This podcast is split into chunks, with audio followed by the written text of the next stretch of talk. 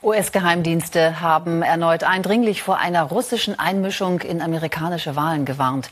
Im Fokus stünde nicht nur die Kongresswahl im Herbst, sondern auch die Präsidentenwahl in zwei Jahren.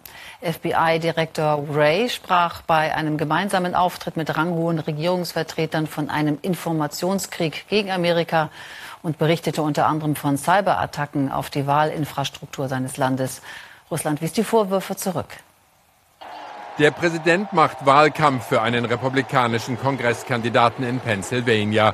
Trump nutzt den Auftritt für eine Breitseite auf seine Gegner. Sie werfen ihm vor, Putin gegenüber zu milde zu sein. Die wollten, dass ich zu einem Boxkampf antrete. Ich sagte nur, was ist bloß aus der Diplomatie geworden? Die Vorstellung, Moskau habe sich in die US-Präsidentschaftswahlen eingemischt, sei völlig unsinnig. Jetzt hält uns dieser Russland-Schwindel auf. Es ist ein Schwindel. Nur Stunden zuvor hatten Trumps Geheimdienstchefs und Sicherheitsberater genau das Gegenteil verkündet. Bei einer Pressekonferenz im Weißen Haus warnten sie vor anhaltenden Desinformationskampagnen aus Russland. Wir sehen weiterhin eine allgegenwärtige Kampagne gezielter Botschaften Russlands mit der Absicht, die USA zu schwächen und zu spalten. Unsere Demokratie selbst ist im Fadenkreuz. Freie und faire Wahlen sind der Eckpfeiler unserer Demokratie. Uns ist klar, sie wurden zum Ziel unserer Gegner. Vor seinen Anhängern bleibt Trump bei seiner Botschaft. Die Untersuchungen des FBI-Sonderermittlers zur mutmaßlichen Einmischung Moskaus in die US-Wahlen 2016 und Absprachen mit dem Trump-Team nennt der Präsident politische Hexenjagd. Aus Köln zugeschaltet ist uns jetzt unser Russland-Korrespondent Demian von Osten. Ja, vor illegaler russischer Einflussnahme warnen US-Regierung und Geheimdienste. Wie funktioniert das? Wer steckt dahinter?